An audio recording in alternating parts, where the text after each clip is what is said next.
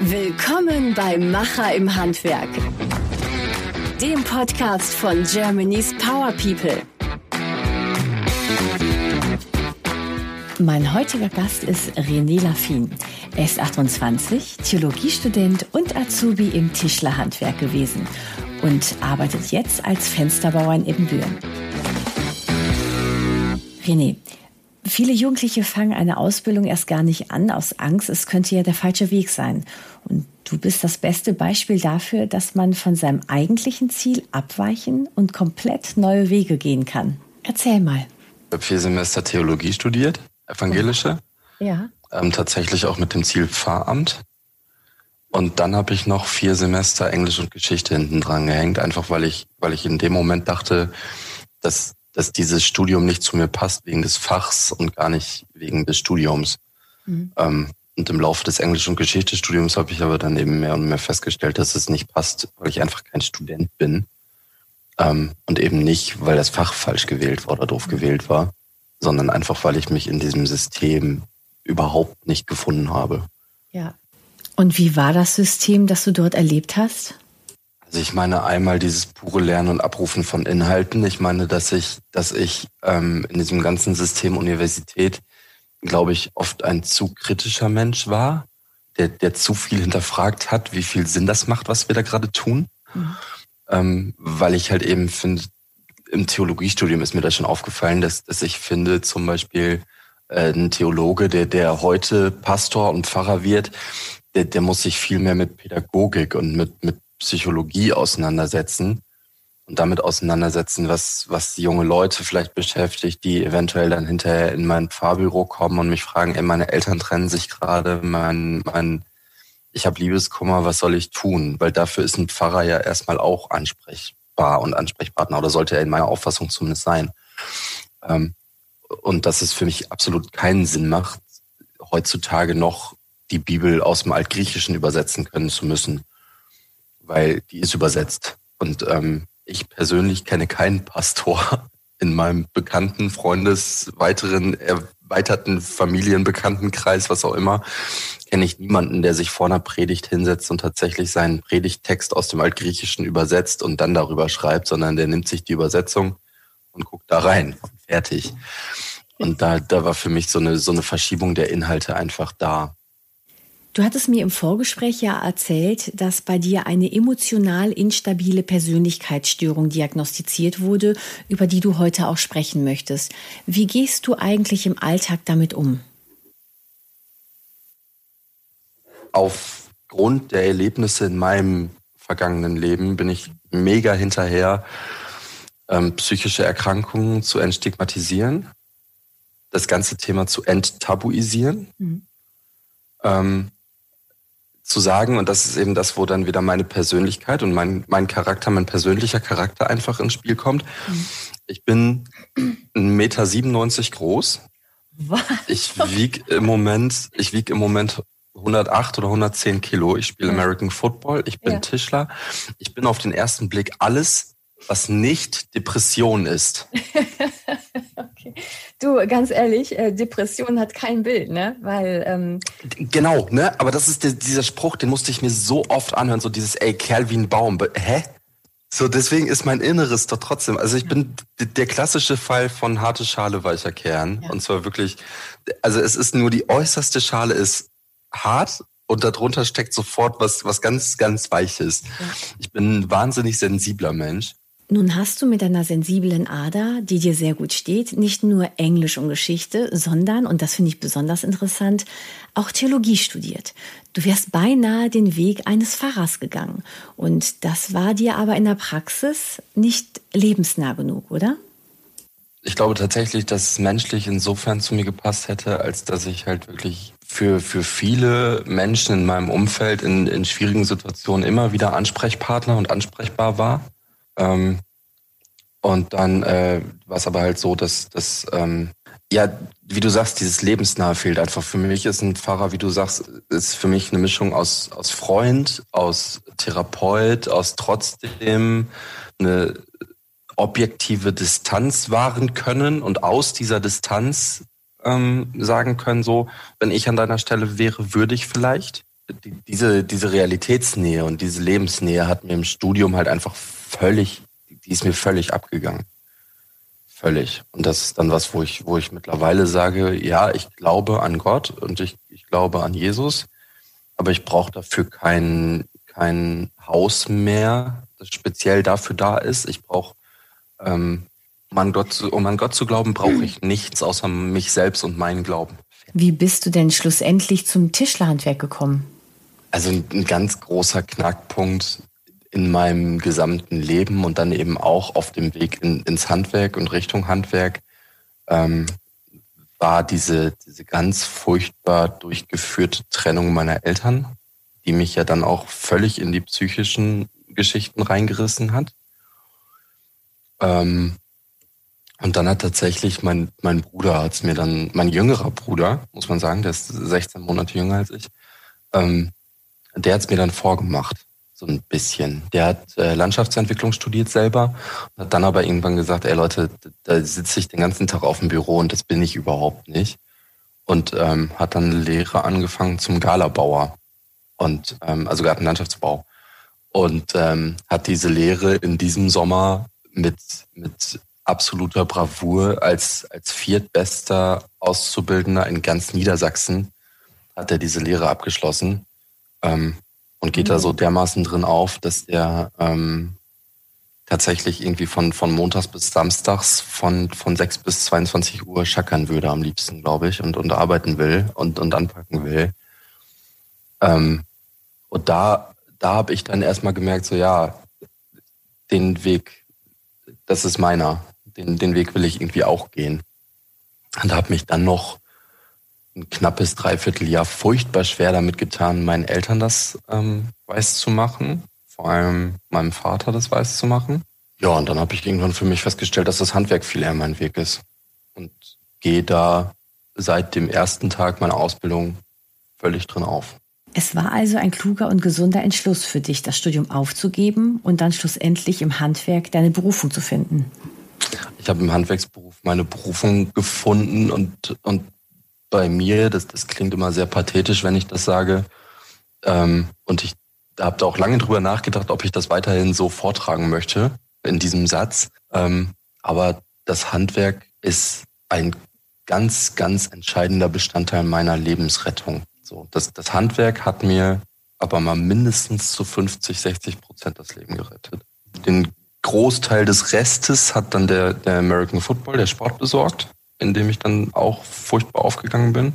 Ja, und seitdem geht's für mich, seit jetzt zweieinhalb, drei Jahren geht's für mich ziemlich, ziemlich bergauf. Ich habe über die, über die Lehre und über den Sport habe ich dann zu einem ganz neuen Selbstbewusstsein einfach gefunden ne, und habe hab eben auch dazu gefunden, also ähm, im American Football ist es so, und das ist das, was ich an diesem Sport so liebe, dass es da völlig egal ist, wie du körperlich gebaut bist. Du findest deine Position. Egal. So, ne? Also ich habe ähm, in, im, im Sauerland gibt es einen Verein, da spielt jemand auch auf meiner Position. Ähm, der wiegt irgendwie 175, 178 Kilo, ist 1,92 Meter groß und hat da aber seinen Sport. Der hat da seine Nische gefunden. Der macht das und der macht das gut, weil er und, und halt eben gerade weil er körperlich so konstituiert ist, wie er konstituiert ist, macht er es gut, weil er braucht dieses Gewicht auf dieser Position. Du machst dich ja nicht nur stark für dein Footballteam, du bist in der Offense-Line, sondern bringst diese Stärken wie Power, Motivation, diese ganzen Problemlösungsskills auch in dein Handwerksteam. Und so warst du ja am Anfang der Lehre noch gar nicht. Du hast dein Selbstbewusstsein gesteigert.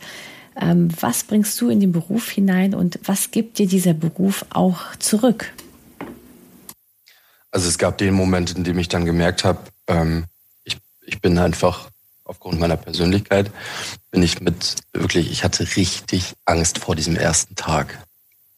Also ich hatte echt Schiss. Mir war, mir war morgens, abends vorher, mir war schlecht. Ich habe geschwitzt, ich hatte Kopfschmerzen. Ich, ich wollte da nicht hin, weil ich halt ähm, einfach immer dachte, ich bin da eh zu schlecht. So, ich habe die Kraft nicht, die ich brauche. Ich habe die Kreativität nicht, die ich brauche. Ich habe die Körperlichkeit nicht, die ich brauche. Ähm, mir wurde ganz lange von, von vielen verschiedenen Menschen eingetrichtert, dass ich handwerklich überhaupt nicht begabt bin. Ähm, ja, Top-Voraussetzungen, ne? Ja, so. aber auch nett, dass andere dir sowas sagen, ne? Was soll das? Ähm, ja, und dann bin ich, bin ich halt dahin, wirklich richtig mit Angst, ne? Weil ich hatte auch tatsächlich vorher, ja, ich habe einen Tag zwei Tage Probe gearbeitet in dem Betrieb, in dem ich dann angefangen bin. In diesen zwei Tagen habe ich hauptsächlich irgendwie Sachen von A nach B geschleppt mit jemandem anderen zusammen und bin zweimal Transporter gefahren oder so. Also auch nichts, was wirklich aussagekräftig über meine handwerkliche Begabung war. Ähm, ja, und dann habe ich unterschrieben. So, und dann bin ich dahin und dann habe ich aber schon schon nach zwei, drei Wochen habe ich dann gemerkt, dass ich da erstens Anschluss finde dass ich im Kollegenkreis geschätzt, geschätzt wurde, würde ich sagen. Ähm, dass ich äh, aufgrund dann eben der Tatsache, dass ich glücklicherweise nicht auf den Kopf gefallen bin und eben so offen bin, wie ich es bin, habe ich, hab ich schon ganz früh in meiner Lehre angefangen, für bestimmte Probleme, die aus meiner Sicht in der Werkstatt aufgetreten sind, Lösungen zu, zu anzubieten. Mhm. Sozusagen, ähm, ne, macht das mach den und den Ablauf doch so und so. Dann wird der körperlich leichter und dann wird er effektiver. Ähm, so, wenn es zum Beispiel darum ging, ganz, das waren so ganz stumpfe Sachen, ne? so, so ähm, Winkel zusammenschrauben, also aus zwei Brettern einen rechten Winkel zu machen. Da habe ich dann gesagt, Leute, wenn ihr das einfach, wenn, wenn ihr eine Masse von 50 Winkeln habt und ihr macht das zu zweit, dann bohrt einer vor, der andere schraubt, der eine bohrt vor, der andere schraubt, der eine bohrt vor, der andere. Fertig. So, bis dahin war es halt so, jeder hat seinen einen Winkel, den er da hatte, vorgebohrt, dann geschraubt, dann den nächsten genommen, vorgebohrt, geschraubt. Und, und solche Sachen waren dann irgendwie relativ schnell einfach Alltag in der Firma. Und ich glaube, aufgrund dessen habe ich mir dann auch so eine, so eine Wertschätzung einfach erarbeitet. Ähm, das war so ein Moment, wo ich auf jeden Fall drüber reden kann. Und dann halt natürlich der Moment, und da sind wir jetzt eben dann voll im Germany's Power People Thema, ähm, der Moment, als tatsächlich Menschen der Meinung waren, dass ich erstens zu Germany's Power People gehöre, weil da habe ich mich nicht selbst angemeldet, äh, sondern da bin ich angemeldet worden. Ich weiß, ich weiß tatsächlich bis heute immer noch nicht, von wem ich da konkret angemeldet wurde. Oh, schön. Ähm, und dann natürlich diese ganze Bestätigung, die dann eben mit diesem Wettbewerb zusammenhängt am Ende des Tages auch, ne? weil ich dann natürlich eben auch wieder aufgrund meiner meiner Persönlichkeit und meiner persönlichen ähm, Konstitution war ich auch da wieder der Meinung, das wird eh nix. Der, ne, Im ersten Online-Voting bin ich schon raus, ja, und dann war ich im ersten Online-Voting Vierter oder so, mhm. Fünfter. Wahnsinn. Ähm, und das war dann so der Moment, also bis dahin war es auch so, dass ich gesagt habe, so ja komm, ne, ich habe nichts zu gewinnen, ich habe nichts zu verlieren. Dann bin ich aber in diesem ersten Online-Voting halt Vierter oder Fünfter geworden. Dann, das war dann so der Schlüsselmoment, dass ich dann gesagt habe, so und jetzt habe ich Bock. Jetzt habe ich Bock. Und dann ähm, trudelten halt auch so diese, diese ganzen Geschichten ein. Dann kam der WDR, wollte was mit mir machen für die Lokalzeit. Dann kam Antenne Münster um die Ecke. Dann kamen diverse Zeitungen um die Ecke, wollten was machen. Ähm, und da habe ich dann einfach Spaß dran gefunden und da da ist dann meine, meine Offenheit mir zugute gekommen, insofern, als dass mir da halt immer wieder das Feedback gegeben wurde, so mit deiner, mit deiner Story, mit deinem Background, da, da können wir was rausmachen, weil das ist eine geile Geschichte. Ähm, und die Wertschätzung habe ich vorher nie erfahren, dass meine Geschichte was wert ist, dass, dass ich als Mensch was wert bin. Also du bist von alleine gar nicht darauf gekommen, zu merken, was für ein toller Typ du bist und wie viel Selbstvertrauen du eigentlich ähm, hast und wie viel Wert deine Persönlichkeit eigentlich hat. Nee, null. Überhaupt nicht. Ich hatte selbst, mein Selbstbewusstsein war, ähm, das war nicht, das war nicht im Keller, das war unter Tage. Ja. So, also vom Selbstbewusstsein her hätte ich auf dem Pütt arbeiten können, ne? ähm, Wäre ich perfekt hingepasst, weil dann wären mein Ego und ich auf einer Stufe gewesen, so ungefähr. Jetzt hast du ähm, eine, während der Lehre eine ganz tolle Entwicklung für dich persönlich gemacht, ähm, hast Aufwind bekommen, hast ähm, auch für Kollegen und, und, und Arbeitsabläufe, äh, nicht nur im Sport, äh, die Lösungen gesucht, gefunden, Wege vorbereitet, Lücken gefunden und so weiter. Und dann kam ja im März Corona. Und da hast du deine Lehre erstmal pausieren müssen? Also ich bin ähm, ich habe äh, ganz zu Anfang von Corona ähm, habe ich nochmal einen Wahnsinnsschub meiner psychischen Erkrankung bekommen. Mhm. Bin dann auf der Arbeit vier Wochen mit Krankenschein ausgefallen. Ähm, und dann war Corona eigentlich schon fast so weit, also als ich aus dem Krankenschein wieder da war, war Corona schon so weit, dass, ähm, dass es dann so war, dass ich ja in einem Messebaubetrieb gearbeitet habe und Messen dann schon, da trudelten so die Absagen rein. Ne? Da kamen dann so die ersten Geschichten, so den Stand braucht ihr nicht mehr bauen, die Messe findet nicht statt. Mhm. Ähm, den Stand bezahlt der Kunde nicht, die Messe findet nicht statt. Ähm, so, so diese ganzen Geschichten passierten dann. Ja, und dann war es so, dass wir als Azubis, also ich bin, ähm, zu der Zeit war ich ja noch im zweiten, jetzt bin ich im dritten Lehrjahr, äh, und mit dem Mit-Azubi, der dann jetzt eben im zweiten ist, äh, sind dann für uns erst noch ganz lange so alternative Beschäftigungsmöglichkeiten gesucht worden. Mhm. So von wegen, ja, die, die Hecke könnte mal wieder einen Schnitt vertragen. Und Rasen müsste wohl auch mal wieder gemäht werden. Und wenn wir dann nichts mehr haben, dann könnten wir auch den Parkplatz noch ein bisschen neu pflastern an den ein oder anderen Stellen und den mal etwas einebnen. Ähm, man sucht sich halt eine Lösung, ne? Geht ja auch nicht anders, ne? Also ja. Ich brauche in meinem Berichtsheft auch einfach bestimmte Zeiten, die ich vorweisen kann, wo ich gearbeitet habe, damit eben die Ausbildung abgeschlossen werden kann und so. Ähm, von daher alles Verständnis dafür, alles mhm. gut. Ähm, ja, und dann ging es irgendwann damit los, dass dann halt ähm, so, so Notaufträge gefunden wurden, wo dann bestimmte Bestandteile, be bestimmte ähm, Menschen meiner Firma, Arbeitskollegen eben immer wieder nach Berlin mussten. Wir Azubis dann eben äh, alleine in der Werkstatt gewesen wären, was natürlich nicht zulässig ist. Deswegen waren wir dann hinterher viel freigestellt. Ähm, diese Freistellung, das, das hat mich ähm, eben, glaube ich, auch wieder aufgrund dieser psychischen Geschichte hat mich das noch ein bisschen mehr reingerissen, als andere das reingerissen hätte, würde ich sagen, weil viele natürlich auch so diese Einstellung hatten, ja, kann ich ja eh nicht ändern, aber bei, bei mir war halt dieses Nichtstun, das war so entscheidend. Boah, das also, war so schlimm. Du bist halt ein Macher. Ähm, ich glaube, dass ähm, Charaktere, die ähm, wie wir, also wie wir Handwerker, ich bin ja auch gelernte Schneiderin, mhm etwas am Ende des Tages etwas Fertiges in der Hand haben müssen, um sagen zu können, der Tag war geil. Äh, wenn ja, das genau. Wird, ja.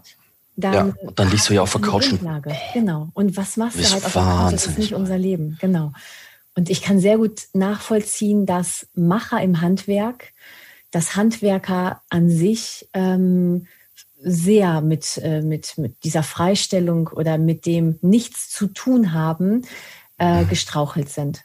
Die einen mehr, ja, die anderen so. weniger. Und da kommt dann halt das, das, das dazu, dass sensible und emotionale Menschen und, und Menschen mit so einer, mit so einer vielleicht auch eben ähm, psychischen Vorgeschichte, das ist für mich auch einer der Gründe, warum ich jetzt so, jetzt so sehr nach vorne will damit. Mhm. Ähm, weil das gerade ganz entscheidend ist und weil das meiner Meinung nach auch, auch eine, eine soziale Gruppe, eine, eine Menschengruppe in unserer Gesellschaft ist, die da gerade ähnlich wie die Veranstaltungsbranche völlig vergessen wird. Mhm. Ähm, und das tut weh, das zu sehen. Also ich meine, ich kann sagen, ich, ich führe mittlerweile eine, eine wahnsinnig schöne Beziehung. Ich habe mir hier mit meiner Freundin, wir sind ja jetzt ähm, eben ins Tecklenburger Land gezogen, nach Ebenbüren. Ähm, ich habe mir hier mit meiner Freundin zusammen eine wunderschöne Wohnung eingerichtet. Ich, ich liebe meinen Job. Ich habe ja dann den Betrieb auch gewechselt. Ähm, darf jetzt wieder den ganzen Tag arbeiten, wie, wie doof. Hab da richtig Bock drauf und hab da richtig Spaß dran. Ähm, aber so geht's eben nicht allen. Mhm. Und ich finde, ich, ich bin da so ein bisschen, oder ich sehe mich da so ein bisschen als, als jemand, der so offen ist, wie ich es eben bin, sehe ich mich so ein Stück weit in die, in die in die Pflicht genommen, da einfach das Sprachrohr mal in die Hand zu nehmen. Und als jemand, der mittlerweile an seinem Leben, in seinem Leben an dem Punkt steht, da nach vorne mit zu können und zu sagen zu können, mir geht's jetzt gut, aber da komme ich her.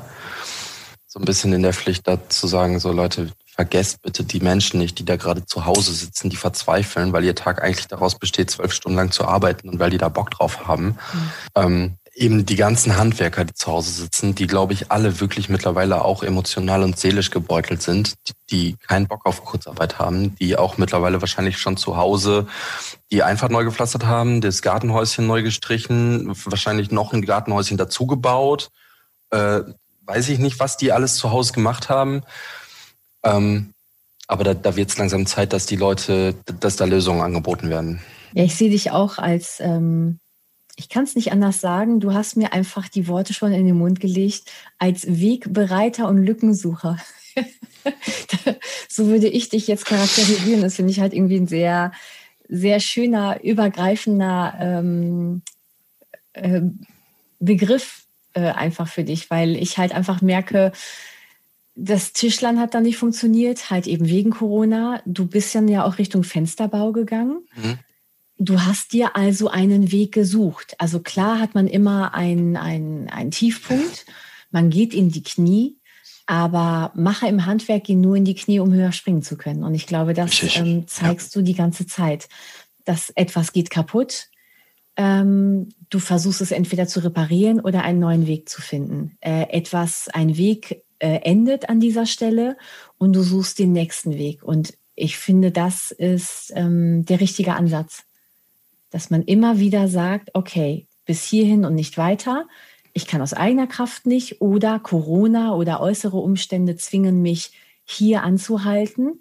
Also schaue ich mich doch mal um, welche Wege öffnen sich mir gerade. Und das hast du gemacht. Du bist also Richtung Fensterbau gegangen und hast da eben halt auch dein Glück gefunden indem du halt einfach weitergegangen bist, anstatt stillzustehen. Was du da sagst, nehme ich als sehr großes Kompliment, Kompliment tatsächlich gerade wahr. Ähm, danke dafür. Äh, ja, im Fensterbau ist es tatsächlich so, dass ich da mein Glück gefunden habe. Gar nicht, gar nicht unbedingt nur aufgrund der Tätigkeiten, die wir da tun, weil das ist schon auch teilweise brutal harte Arbeit weil Fenster heutzutage einfach aufgrund von dreifach, vierfach, fünffach, 17-fach Verglasung und doppelt sicherheitsverglast und was nie alles es da noch gibt, äh, schon ihr Gewicht mitbringt. ähm, aber einfach aufgrund der äußeren Umstände. Ne? Die Kollegen machen Spaß. Ähm, ich, ich muss nicht mehr eine Dreiviertelstunde pendeln, sondern ich fahre irgendwie fünf Minuten in die Arbeit. Ähm, und ich noch mehr als im Messebau sehe ich im Fensterbau abends, was ich getan habe und, und sehe das tatsächlich so, dass ich sage, so mit einem Fenster wird so ein Haus, mit den Fenstern wird das Haus komplett. Und dann bauen wir ja auch noch Haustüren und in den meisten Häusern, wo wir die Fenster einbauen, bauen wir eben auch die Haustüren ein. Und dann ist das Haus zu. Und wenn das Haus zu ist, spendet es Wärme und kann Heimat sein und, und kann, ähm, kann, kann Menschen ein Zuhause bieten. Guck mal, jetzt ist trotz abgebrochenen Studiums der Theologe dann doch in deinem Handwerk drin. Voll. Voll. Ähm, ja, deswegen, deswegen würde ich auch tatsächlich für mich sagen, dass, dass mein Ziel, mein Ziel ist gar nicht unbedingt Meister und Techniker und was nicht alles. Mein Ziel ist es einfach für mich selber glücklich zu leben, ab und zu mal einen netten Urlaub, Familie gut versorgen können ähm, und anderen Menschen Wege zeigen. Ja. Und das miteinander zu vereinbaren. Ich weiß nicht, ob du meinen mein Instagram-Kanal ähm, gecheckt hast vorher. Ja, ja habe ich. Aber ich da, da bin ich, aber da bin ich tatsächlich ja auch ähm, eher auf einer sehr, sehr offenen Schiene phasenweise unterwegs und schreibe ja auch in meinen Posts dann oft so, so Texte, ähm, die in dieser Instagram-Welt eigentlich gar nicht passen.